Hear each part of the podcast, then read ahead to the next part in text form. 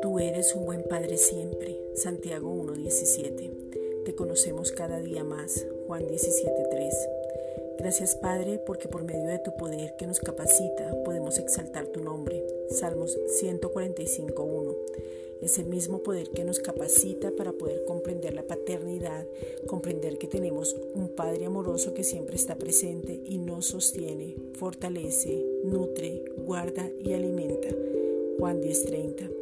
Somos uno contigo, volvemos al origen, Génesis 1:28 la imagen, la semejanza, Génesis 1.26.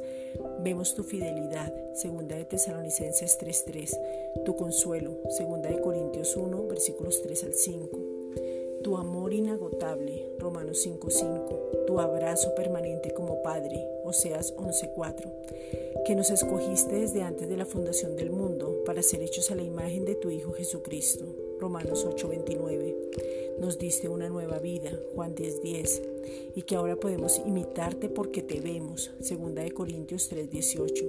Tenemos tu ADN, pero nos parecemos a quien vemos. Somos imitadores como hijos amados, Efesios 5:1. Padre, te pedimos en el nombre de Jesucristo que no contendamos por la fe que nos ha sido dada, Judas 3, que no tengamos mezclas, sino que nos mantengamos en un evangelio puro, Romanos 1:16 el Evangelio de la Gracia, que es el que tiene el poder para salvación, Romanos 1.17, que alumbre los ojos del entendimiento para poder entender el poder que nos habita, Efesios 1, versículos 17 al 23.